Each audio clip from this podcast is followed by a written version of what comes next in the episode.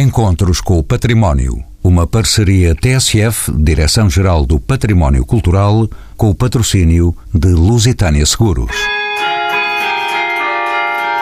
Vão voltar a tocar os sinos da Basílica de Mafra. Promessa a cumprir lá para o final do ano, depois de um calvário longo de silêncios preocupantes e perigosos. Os céus de Mafra vão voltar a encher-se de sonoridades festivas que, desde meados do século XVIII, recordam os desejos megalómanos de Dom João V. Ficam para a história duas torres cineiras com 119 sinos, fundidos em bronze, com pesos das 12 toneladas aos quase 3 quilogramas. São sinos de alto timbre, o maior conjunto a nível mundial. Não chegaram a tempo para a sagração da Basílica em 22 de outubro de 1730, mas perpetuam-se agora restaurados num dos maiores monumentos do país. São nossos convidados Abel Chaves, é carrilhanista consultor da Direção-Geral do Património Cultural. Em 1993, foi nomeado pela Secretaria de Estado da Cultura como carrilhanista titular do Carrilhão do Palácio Nacional de Mafra. Ainda desde 2012, o diretor artístico do Coro da Presidência da República. Filipe Ferreira é engenheiro civil e faz doutoramento em Património Arquitetónico na Universidade do Porto. Membro da direção do GECORPA, Grêmio do Património, é o diretor da obra de intervenção na reabilitação dos carrilhões de Mafra. Luís Marreiros, arquiteto da Direção-Geral do Património Cultural, é o coordenador das intervenções de conservação e restauro em imóveis afetos à DGPC. Mário Pereira, licenciado em História, foi subdiretor-geral do Instituto Português de Conservação e Restauro. Aqui pergunto, porque é que Dom João V comprou dois carrilhões quando necessitava apenas de um? Esta blague faz parte do anedotário histórico da construção da Real Obra de Mafra. De facto, essa história que quando tentavam dissuadir o rei comprar um carrilhão porque ele seria muito, muito caro, o rei terá questionado qual o valor do carrilhão e quando lhe disseram, ele disse então, por esse preço quero dois. Há aqui uma história que pode ser uma efabulação, mas o que não deixa de ser verdade é que nós temos dois carrilhões. O preço era de 400 mil reais. Eh, nós temos uma, uma referência de 50 mil moedas de ouro. Eh, era de facto eh, muito dinheiro, era de facto um preço bastante elevado. Hoje não seria contestado, com certeza. Eh, não sei. Hoje. Eh, Teríamos Orçamento de Estado a não, controlar. Eu penso que hoje não seria adquirível um, um bem patrimonial como este.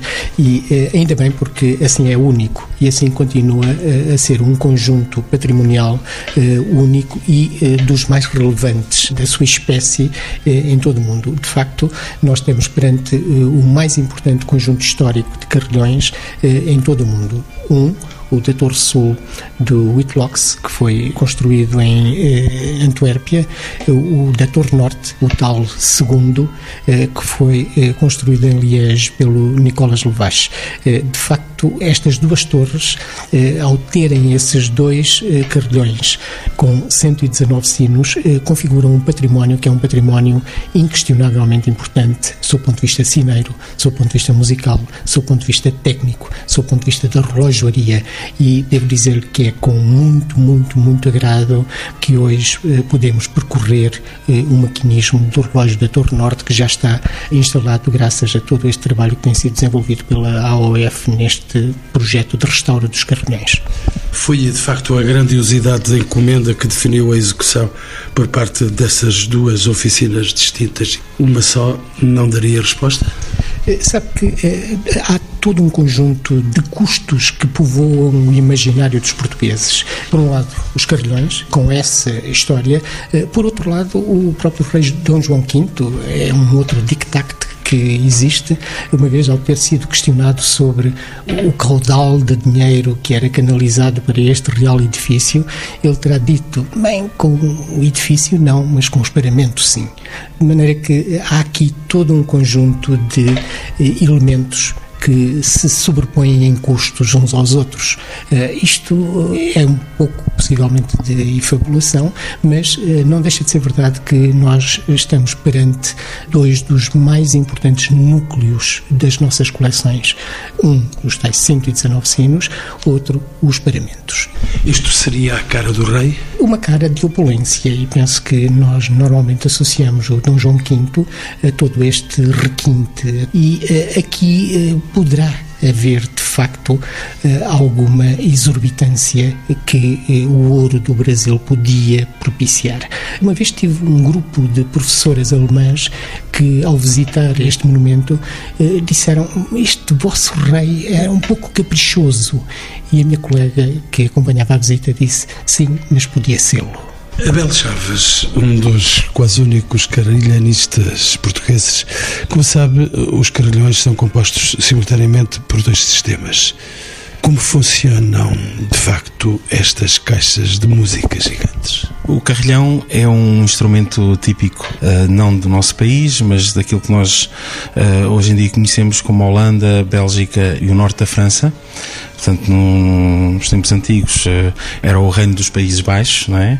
E aí foi a primeira vez que na Europa Ocidental se pensou em se criar um instrumento que usasse os sinos, mas do ponto de vista musical. Portanto, os sinos do instrumento musical que se chama carrilhão têm características muito diferentes dos sinos das igrejas, que nós, eh, desde que nascemos, estamos habituados a, ouvir, na, a tocar para a missa, eh, para os serviços religiosos, como um casamento, um funeral, porque têm que ser afinados eh, musicalmente, não só em termos de, de, de escala musical entre os, os vários sinos, como o próprio sino tem que ter uma nota muito bem definida. E isso encontramos pouco uh, no nosso país, a não ser nos carrilhões que existem. Cronologicamente falando, Mafra é o, é o mais antigo, uh, fundido em 1730. Uh, eh, depois temos o carrilhão, cronologicamente falando, já bastante posterior, que é o de, de 1995 na Torre dos Clérigos, no Porto. Depois temos em 2004 o carrilhão da sede de Leiria, que é um carrilhão de, de 23 sinos. O de 2005, logo no ano a seguir na Igreja dos Pastorinhos, em Alverca, que tem 69 sinos, mas é, é previsto serem 72. E depois o carrilhão móvel de Constância, que tem pouco tempo, tem 2, 3 anos. Só esses sinos é que são os sinos realmente que são feitos para serem tocados através deste instrumento. É? E são afinados para isso mesmo. Exatamente, portanto, é um, um, processo bastante complicado. As fundições que o sabem fazer uh, são muito poucas uh, no mundo inteiro, porque é realmente um processo muito complicado, tem algo de, até de, de, empírico, quase de, de, espiritual, porque é um processo mesmo muito difícil afinar o sino para ter uma nota específica, mas também para depois poder soar em harmonia com o conjunto. É? Abela Chaves, quero saber ainda muito mais e tudo de si, como carrilhanista. Qual é a sua experiência relativamente a estes carrilhões aqui de Mafra? Já os conhece há alguns anos. Sim. Aliás, eu sou carrilhanista por causa de Mafra, não é? Um, e antes não havia carrilhanistas? Formados e com uma formação específica, não. Onde é que foi feita a sua formação? Eu tirei o meu curso na Escola Real de Carrilhão Jeff Danane em Malines, na Bélgica. Estive a fazer um curso intensivo durante três anos, portanto tive que fazer em três o que normalmente se faria em oito, mas fui com uma bolsa de estudo inteiramente só para estudar o instrumento e tudo o que tem a ver com o carrilhão. Fui para a Bélgica com 15 anos, portanto estive lá dos 15 aos 17 inteiramente sozinho, que foi uma experiência muito invulgar, não é? Uh, agradeço bastante aos meus pais poderem dar essa, essa oportunidade e essa confiança. O que fazia ouvia-se longe, não era? Sim, sem dúvida, sem dúvida. Mas foi exatamente porque em, em 1986, uh, ah, a quando do último restauro que houve em, em Mafra, o instrumento ia ficar bem instalado, mas não, não teriam ninguém que profissionalmente ou que de uma forma quase que exclusiva pudesse fazer os concertos. Então houve um um curso que se organizou pelo antigo IPPC, portanto ligado à, à então só Secretaria de Estado da Cultura, e com dois professores que vieram da escola belga, ministrou-se um curso de cerca de duas semanas. O candidato ou o aluno que, que se mostrasse com maior aptidão tinha uma bolsa de estudo para então eh, se especializar-se, e eu fiquei em primeiro lugar na altura, também era o mais novo do grupo, e aí então fui eu ser carrilhanista, não é? Mas viveu-se exatamente a Mafra.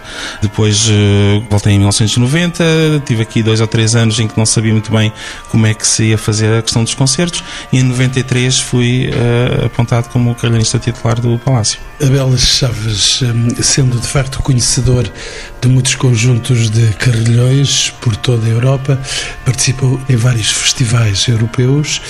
Para si, estes carrilhões de Mafra, que particularidades especiais eles têm? Bem, eles são conhecidos no mundo inteiro. É considerado o melhor uh, carrilhão do mundo dentro dos instrumentos que são fundidos no século XVIII é o que tem maior peso também em questões de, de bronze. Os sinos são os maiores que se fizeram na altura.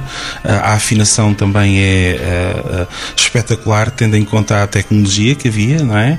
E são conhecidos no mundo inteiro. A Mafra e o seu palácio é conhecido no mundo inteiro pelo carrilhão e dentro da, da comunidade carrilhanística.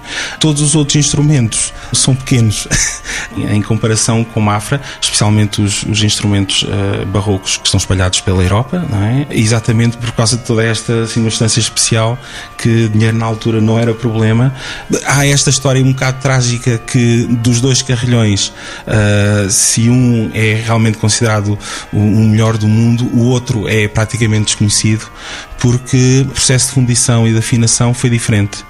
Foi feito pelo Sr. Nicolas Lavache, que era um bom fundidor de sinos, mas cá está daqueles sinos das igrejas que não precisam ter um, um tom específico. E então, eh, já por um estudo que foi feito eh, há pouco tempo, que serviu como tese de licenciatura, não há um único intervalo musical correto entre eles. Temos a grande felicidade, pelo menos na Torre Sul, termos um instrumento de referência mundial. Luís Barreiros, bem-vindo aos encontros com o património, arquiteto responsável pela conservação e restauro dos imóveis da DGPC. Como sabe, decorre neste momento o restauro deste complexo cineiro de Mafra de que estávamos agora a falar. Quais é que são as maiores dificuldades num projeto de restauro com esta envergadura? Centram-se apenas nos sinos, essas preocupações? Que obras estão de facto a decorrer ainda? As, as dificuldades, em primeiro lugar, colocaram-se logo ao nível de, da montagem do procedimento, ou seja, do lançamento de uma obra para o restaurar. Sendo esta uma área muito específica, nós não tínhamos nos quadros da, da DGPC especialistas em, em sinos, como é natural, não é? Nós temos arquitetos, engenheiros, historiadores, alguns conservadores, restauradores, mas na área dos sinos não, não, não temos. E, portanto, a montagem de um projeto que estivesse na, na base do, de uma empreitada teria que ser feita com qualidade e, portanto, a, a, a opção que se punha seria contratar esse projeto fora. Se o fizéssemos, de acordo com as leis vigentes, nós teríamos que escolher uma boa equipa e essa equipa iria estar privada de poder concorrer à obra. E, portanto, num universo tão restrito, quer de empreiteiros gerais com aptidões para fazer a coordenação desta empreitada, quer mais concretamente na área dos sinos, estaríamos a, a cercear a, possibilidade de ter uma, uma boa empresa a, a, trabalhar. Tivemos que optar por uma, uma, solução que a lei prevê, o Código dos Contratos Públicos, que é uma, uma espécie de concessão-construção, em que, após uma seleção feita por meio de um concurso limitado de pré-qualificação, se escolhe uma empresa que, que, é vencedora, neste caso foi a, Augusto Oliveira Ferreira, em consórcio com outras empresas, que ficaram com a responsabilidade de elaborar um projeto. Portanto, as primeiras dificuldades puseram-se logo a esse nível. Depois tivemos dificuldades de nível financeiro, o do dinheiro além de ter levado muito tempo a chegar, como toda a gente sabe, não permitiria fazer tudo o que nós quereríamos, fazer escolhas já aqui se falou na, existência do, dos dois carrilhões e nós só vamos ter o carrilhão da Torre Sul a funcionar. O carrilhão da Torre Norte é intervencionado, tal como é o, o, o relógio e os, e os, diferentes sinos que estão no, no campanário norte, mas ele não vai funcionar porque uh, o custo seria muito grande e se à partida sabíamos que isso não ia ser possível. Que obras estão a decorrer? Estão a decorrer aquelas que são imediatamente inerentes aos sinos, às suas duas componentes, que quase todos eles têm, que é o bronze da, da campânula e uh, o cabeçalho em madeira e com alguns elementos também em ferro que fazem a ligação do sino ao cabeçalho. Para além dos sinos, já que íamos intervir no, no, nas torres sineiras, que são as partes mais altas da Basílica do Palácio de Mafra, seria disparate não aproveitar para fazer outros restauros aproveitando os meios mobilizados, como por exemplo os meios de, de defesa contra descargas atmosféricas, os para-raios, o catavento que está lá no topo e que tínhamos que ver se estaria em condições de segurança e a, a própria estrutura em pedra, estrutura da torre, que o, seu restauro de rejuntamento, limpeza, tratamento de patologias, viemos a descobrir deformações na torre. Não é que ela estivesse a cair, mas foi uma boa oportunidade para as reparar. E por fim, também a, a, estrutura de madeira, enormes estruturas de madeira que existem e que, às quais estão agarrados os sinos do, dos, dos dois carrilhões. Essas estavam visivelmente estragadas, digamos assim. Sim, Exatamente, era, era, era a origem de, de, se ter interrompido a atividade carrilhanística, porque, eh, de facto, nos anos 80 e, também por ação do tempo, essas estruturas de grandes peças de madeira, de, muito, de várias origens, mas originalmente madeiras eh, exóticas do, de, de, florestas do Brasil, estavam deterioradas ao ponto que não, não aguentavam com o peso dos sinos. Daí o perigo que poderia resultar. Exatamente. E por isso, ao longo dos 10, 12 últimos anos, tínhamos vindo continuamente a fazer reforços estruturais com tubos de andaimes, com, com vigas, com redes, porque caíam pedaços à via pública que podiam ser perigosos para quem, para quem se alguém levasse com um pedaço desses. E, portanto, quando a empresa entra em obra, depara-se com uma floresta de perfis metálicos que realmente aí há, há um trabalho notável de intervenção de conseguir começar a desmontar aquele jogo como um micado, não é? Dava a impressão para um, para um leigo de pensaria, tiramos uma peça e isto cai tudo. Mas não, não caiu e, e os trabalhos decorreram na Torre Norte muito bem, os sinos foram apiados, foram, foram voltados a ser montados e, e é o que decorre neste momento na, na Torre Sul, são esses trabalhos. Filipe Ferreira é engenheiro, bem-vindo também aos encontros com o património. Todo este processo de intervenção se inicia, como disse o arquiteto Luís Marreiros, se inicia com um concurso Conceição-Construção. Com que dificuldades se confrontaram para executar um projeto desta complexidade? O arquiteto uh, Luís Barreiros já falou desse cenário difícil, de difícil execução. Eh, é assim, eh, esta é uma obra que não é fácil. Não, não é fácil.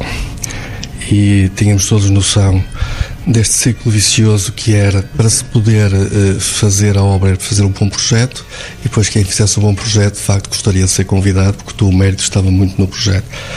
E, e, portanto, e, e temos digamos, uma grande admiração por, pela opção que foi tomada eh, pela DGPC, enfim, eh, pelo Sr. Arquiteto, enfim, e todas as pessoas aqui presentes, todos eles de facto colaboraram muito para se conseguir chegar, digamos, a um, a um ponto de, de, de solução, de princípio de solução para isto.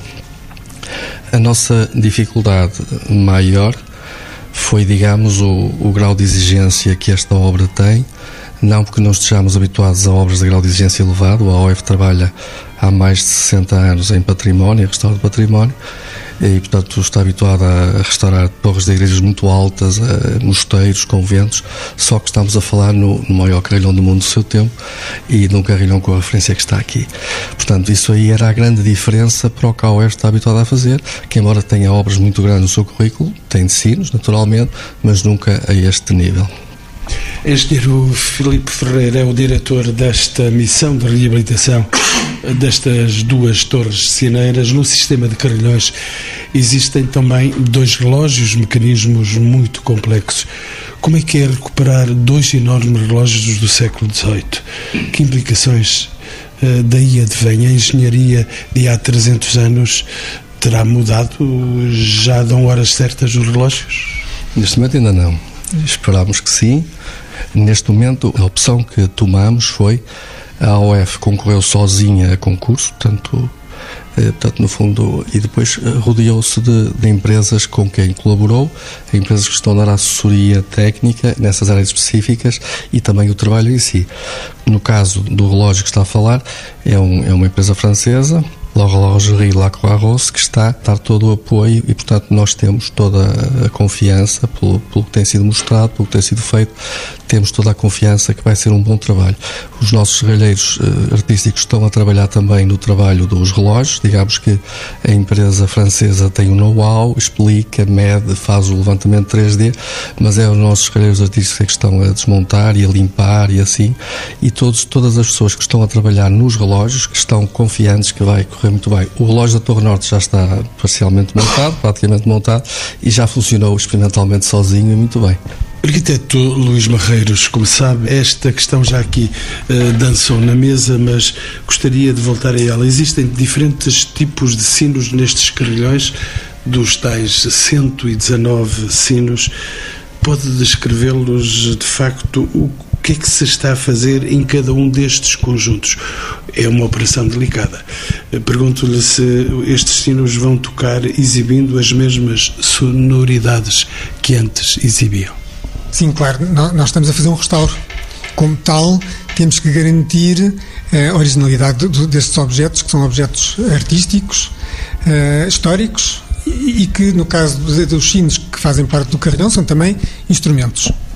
Uma das grandes eh, qualidades do carrilhão eh, Whitlock é que ele mantém-se num estado bastante original, e, e, portanto, não, não foi desvirtuado por modernizações, como aconteceu noutros países, por haver, se calhar, mais meios financeiros, foram, foram digamos, modernizados. Aqui, não, nós continuamos a ter um carrilhão do século XVIII. Por isso mesmo ele, ele é assim tão famoso e, tão uh, bem considerado. Vamos ter certamente a sonoridade que, que lhe é própria. Os sinos que nós temos aqui nestas tais 119 sinos que temos aqui nas nossas das duas torres do, da Basílica do Palácio de Mafra são, uh, descrevendo de, do topo da torre para baixo, os sinos de horas. Cada torre tem três sinos de horas, o sino que toca quando são as horas certas e os, e os dois sinos chamados tintam que fazem os quartos. São grandes sinos, o, o, o sino das horas é de, de, cada uma das torres, são dos maiores sinos que aqui temos, que andam na roda dos 11 toneladas. E esses não, não foram apiados, esses muito grandes. Não havia necessidade, foram, foram apoiados e estão a ser, os seus apoios estão a ser reforçados, mas sem os tirar seria desnecessário e, e muito complicado e, e, muito dispendioso. Há 300 anos foi mais complicado. É, é, deve ter sido, nós nem conseguimos imaginar como é que eles lá foram postos de tal maneira são grandes e passam por um, por um espaço onde há uma folga de 5 centímetros de cada lado. Portanto, uma, uma manobra que seria muito engraçada se nós conseguíssemos saber como é que foi feito, não é? Abaixo dos sinos das horas temos os sinos litúrgicos, que na Torre Sul são quatro e na Torre Norte são sete. São os sinos de bamboar, que são, são aqueles sinos mais característicos das torres chineiras. Que, que dançam que, que dançam, são puxados pela corda e, e, com o seu movimento fazem com que o badalo uh, toque nas, no interior das suas paredes e produza o som. São, são os sinos usados para, para fins religiosos, chamar para a missa, para casamentos, para funerais essa, e outros objetivos mesmo civis.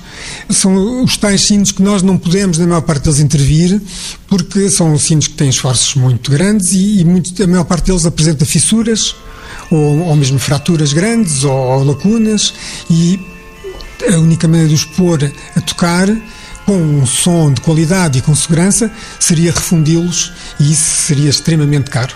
Nós vamos ter um sino restaurado na, na Torre Sul, um, um sino destes muito grandes, da ordem dos 6, 7 toneladas, que será refundido e os outros foram restaurados nas suas partes de ferro e de madeira e limpos, conservados, mas ficarão estáticos para uma, no futuro, eles estão cá, nós deixamos-los para as gerações vindouras que os possam pôr um dia a funcionar.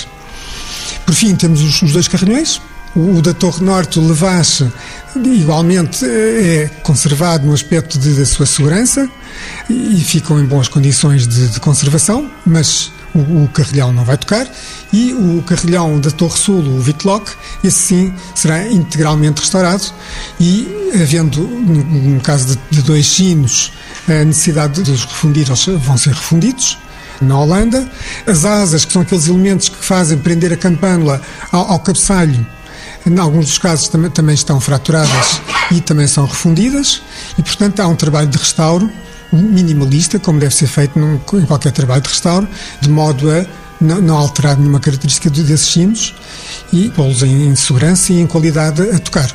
Arquiteto, deixe-me ainda ir a mais pormenores. Eh, já o disse de modo genérico, mas agora vazia-lhe a pergunta eh, extremamente direta. Em que é que consiste, de facto, o restauro de um sino? Pega-se no sino, não é fácil pegar nele, e restaura-se. Que etapas é que estão aí colocadas? Do ponto de vista metodológico, é um restauro como qualquer outro objeto histórico. Nós temos que intervir o mínimo possível, temos que conservá-lo, fazer-lhe as operações necessárias de, conservação, ou seja, impedir que haja um processo de degradação e, e felizmente, não, não temos problemas muito sérios de, de corrosão do, do, do bronze. O bronze é, é uma liga de cobre e, e estanho, 80% cobre e 20% estanho. É um, é um material de muito boa qualidade. Para durar alguns séculos. Sim. Uma eternidade, não é? O Carrilhão tem este, este elemento eterno de conservado e, e, e posto num, num, num, local em que todas as traves de sustentação estejam boas, ele demora uma eternidade. Não é? Só um carrilhanista como Abel Chaves é que pode falar de eternidade, tem emprego para toda a vida. Sim, pelo menos sinos não, não vão faltar, não é? O que é curioso é que uh, há muitos carrilhões que uh, no século XVIII e no século XIX uh, desapareceram porque durante as invasões napoleónicas e o esforço de guerra, muitos dos sinos e muitos dos carrilhões que existiam na altura foram refundidos em canhões. É curioso que a, a liga metálica do, do sino é igual à do, do canhão. Há até esta ironia, não é? Que um, algo que é, que é usado como, como, como sinal de, de alegria e fraternidade de, e de amor entre os, os, seres humanos, não é? Tem o reverso da, da, da medalha ser um, um, instrumento de destruição, barbárie e morte, que é o canhão, não é? E muitos das, do, do, dos, dos carrilhões que existiam e que eram contemporâneos do, do carrilhão de Mafra desapareceram e estão irremediavelmente perdidos. Portanto, aí os carrilhonistas... Sim, porque os franceses passaram por aqui, concretamente não aqui. Não tiveram tempo de, de, roubarem os nossos cintos, eh, felizmente não tiveram, mas uh, aí sim esses carrilhonistas desse, dessa altura ficaram sem emprego porque o, os cintos desapareceram. Filipe Ferreira, engenheiro, mais pormenores ainda, se me permite, no processo de restauro em curso, houve a necessidade de se recorrer a especialistas de restauro não muito habituais. Quer-nos falar sobre isso, a excepcionalidade desta obra? Sim, uma obra excepcional, de facto, em que a primeira grande dificuldade que nós tivemos foi saber quem é que estaria à altura deste desafio, em termos de sinos e relógios e assim.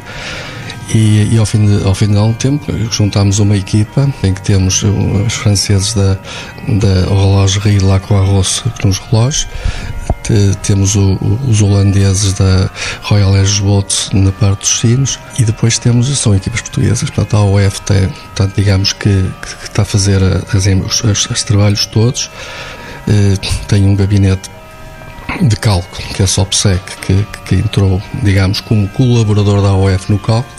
E uma coisa que eu queria dizer aqui é o seguinte: de facto, é um, é um, um trabalho muito grande, um trabalho de muita responsabilidade, um trabalho apaixonante apaixonante e desafiante.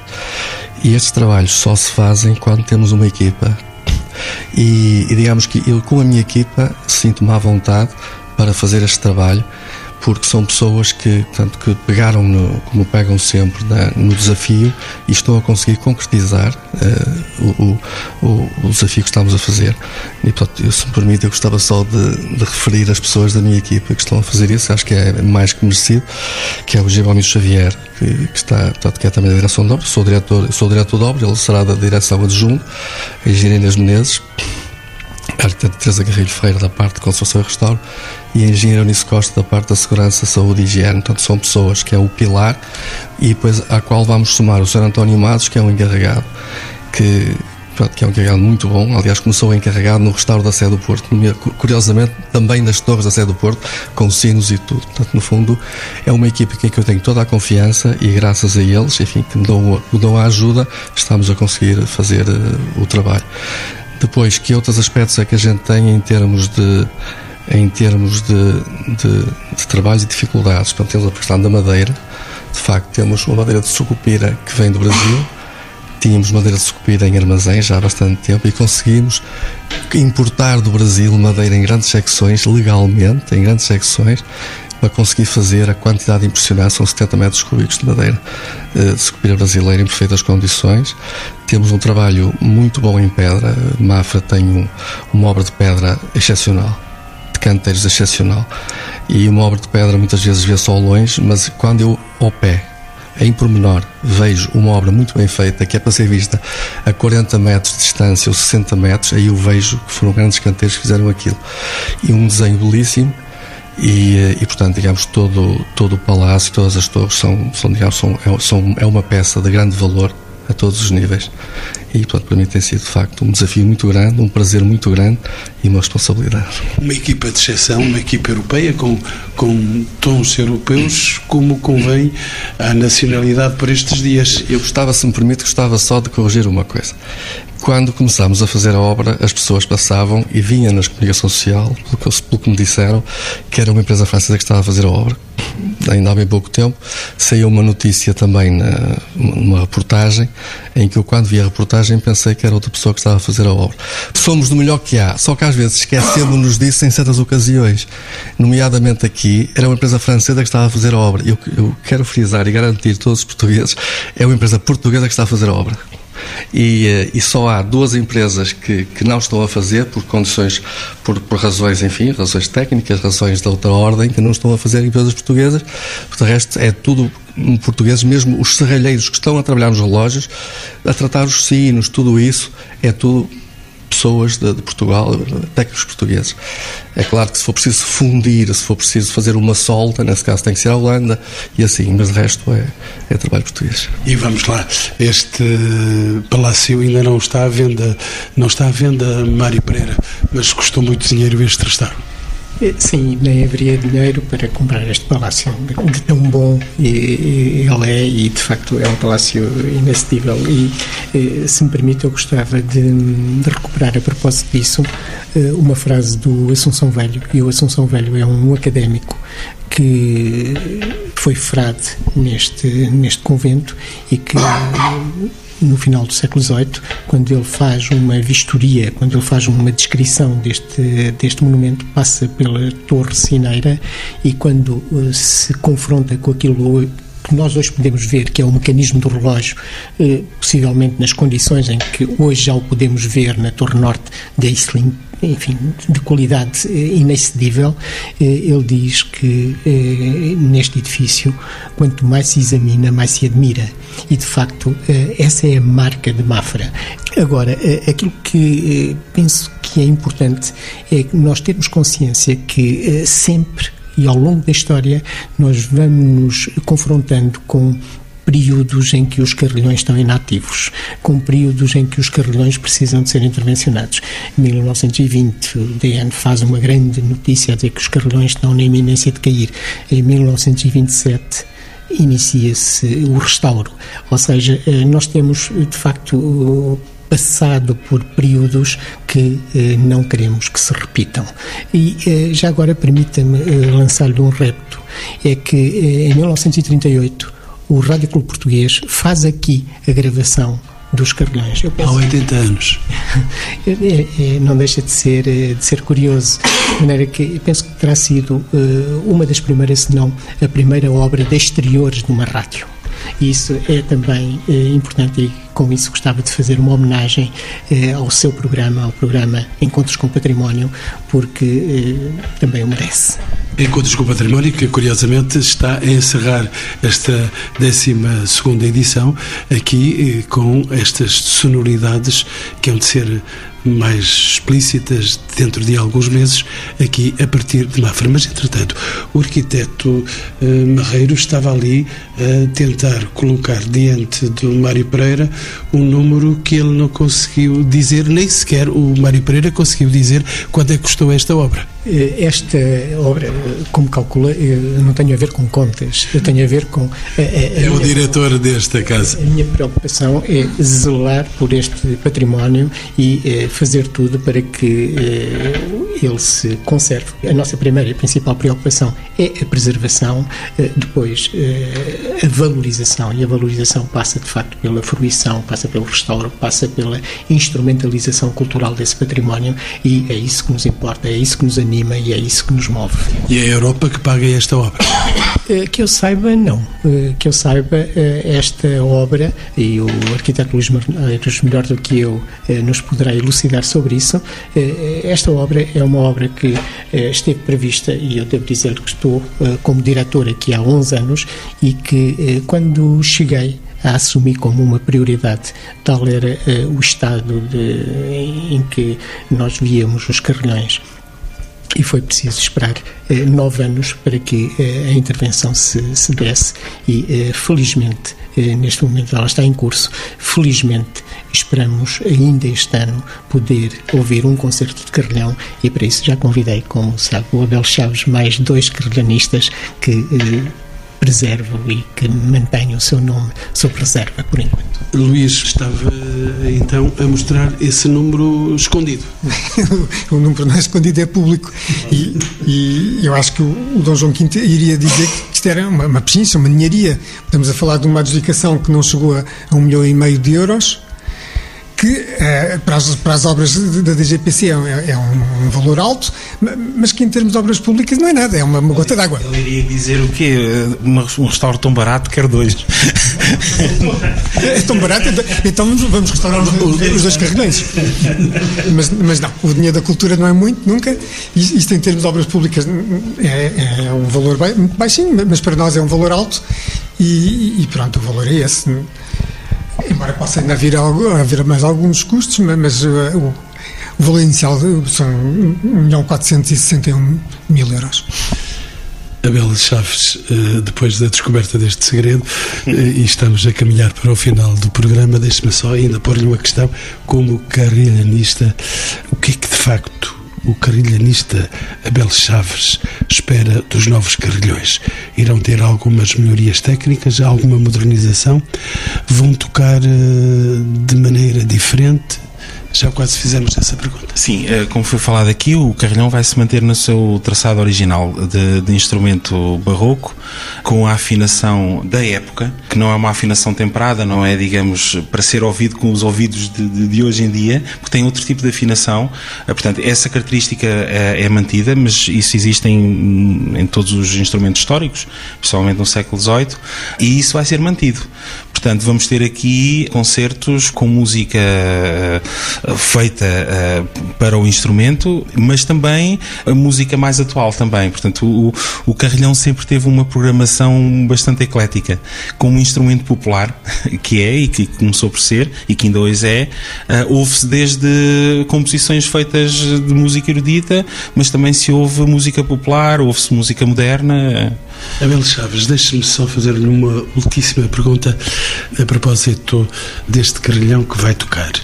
O Abel Chaves não se vai pendurar nos sinos a tocá-lo onde é que tem o seu escritório de teclado Exato, portanto, para pôr em movimento os sinos? Eh, este instrumento uh, tem a particularidade de ter um teclado que, uh, através das mãos e dos pés de, do carrilhanista, é tocado. Portanto, o carrilhanista não, não, não puxa as cordas, como nós temos aquele imaginário até infantil, de que alguém tem uma corda e que faz o sino, o sino movimentar-se. Não. Os sinos da, do carrilhão estão sempre fixos uma trave em madeira e é o badal que está eh, preso a um cabo que depois é acionado através da, da tecla do teclado, de dentro para fora. Portanto, o senhor está ali num canto do, do palácio a tocar, eh, contente, e sim, os é uma, sinos é a obedecerem-lhe. Sim, é uma cabine mesmo que está por baixo dos sinos, neste caso aqui em Mafra, que controla todos os 53 sinos, por intermédio do teclado, sim. Mário Pereira, ainda? Não, é só para dizer que associado a este sistema manual, nós temos também o sistema automático, com, que funciona com peso e com um enorme cilindro onde podem estar gravadas as músicas. Temos estas duas Sim, modalidades, o sistema... O, o, sistema manual e o sistema automático que uh, esse funciona com martelos e possivelmente, e o Abel Chaves melhor do que eu uh, isto, com outras potencialidades musicais, uma vez que há sinos que podem ter 3 e 4 martelos. Sim, exato. O, o, o toque automático é completamente diferente do, do, manual. O manual, como eu estava a dizer há bocado, é feito uh, por intermédio do, do badal que está por dentro do sino.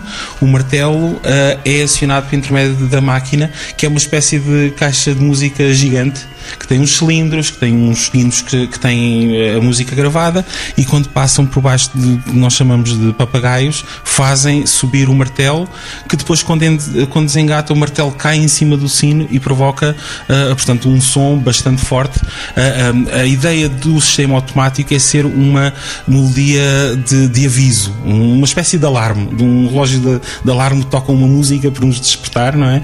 e a ideia é, é inteiramente só essa. Enquanto e os visitantes, manual... os visitantes podem vir ver essa operação? Sim, eu, eu julgo que se irá manter a mesma estrutura de, de, visita como no passado, que é antes do concerto os visitantes poderem subir à torre e verem o sistema automático, verem os sinos e verem o carrilhanista uh, em ação. Digamos. E porque estamos mesmo a fechar o programa e também a fechar a série e não vamos ter mais tempo por causa disso, últimas questões para os meus quatro ilustres convidados. Uh, começo por si, arquiteto Luís Marreiros. O que é que espera o Palácio de Mafra deste projeto de restauro? Os sinos dos carrilhões não vão correr mais perigo? Sim, essa é a nossa primeira preocupação, até porque no passado houve intervenções menos felizes, portanto, traumatizados como, como estamos, a preocupação centrou-se em fazer um, um bom trabalho de restauro e com uma boa longevidade. Nós não queremos que seja um trabalho para durar meia dúzia de anos, é um trabalho para durar umas décadas, porque vai voltar a ter a necessidade de um restauro. Nada, nada é, é definitivo os sinos e os carrilhões estão aqui para durar séculos, já, terem, já têm três séculos e, e esperemos que muitos mais, e portanto outro restauro virá, mas neste momento o nosso grande objetivo é que este seja um, uma intervenção com uma grande longevidade. Engenheiro Filipe Ferreira, não voltarão então mais engenheiros às torres cineiras eh, do Palácio de Mafra? Eu espero que voltem. então temos a outra torre para pôr a funcionar. Não, não, eh, ao, ao trabalho que está feito, eh, não, pelo menos, a menos que seja manutenção. Abel Chaves, o carrilhanista desta casa, há novas partituras na saga destes 119 sinos? Sim, portanto, o carrilhão que vai estar a, a, tocar em funcionamento é o Dr. Sul com 53.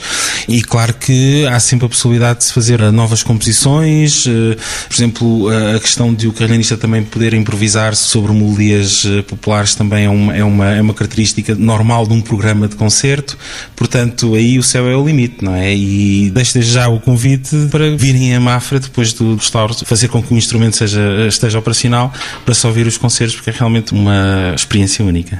Mário Pereira, para fecharmos com o Nota de Ouro, eh, já pode respirar em paz, eh, já vai poder dormir eh, e vai dar música feliz aos visitantes de Mafra e seus vizinhos? Eh, sim, eh, a partir do momento em que começou a intervenção, a partir do momento em que os sinos foram apiados, eh, eu comecei a ter melhor sono, uhum. porque de facto tive muito medo que pudesse haver uma catástrofe. E quando falo em catástrofe, falo em catástrofe sob o ponto de vista humano, os danos que isso poderia causar a queda de, de sinos, falo em catástrofe patrimonial, o que corresponderia a uma queda de, deste maravilhoso património património que nós temos.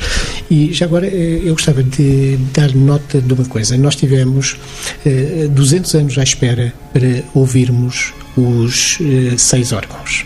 Eh, os seis órgãos eh, começaram a tocar e neste momento são uma das principais apostas de sucesso cultural do Palácio, do país mesmo. Devo dizer-lhe que ainda no último concerto tivemos mais de 200 estrangeiros, pessoas que vêm de propósito para se assistir a estes concertos.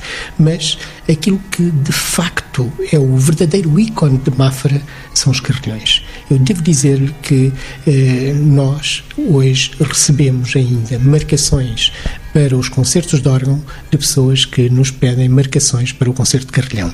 Ou seja, eh, se há algo de icónico em Mafra, esse verdadeiro ícone é de facto o carrilhão. O carrilhão é o, é o Rock in Rio do, do século XVIII, não é? Uh, é? é? mesmo o conceito de música ao ar livre, que é, uma, que é um conceito que, que, que realmente era espetacular na, há quase 300 anos atrás, porque produz música que não se confina a um espaço, mas que confina-se a uma zona geográfica, não é? E então não serão milhares, mas serão certamente milhões.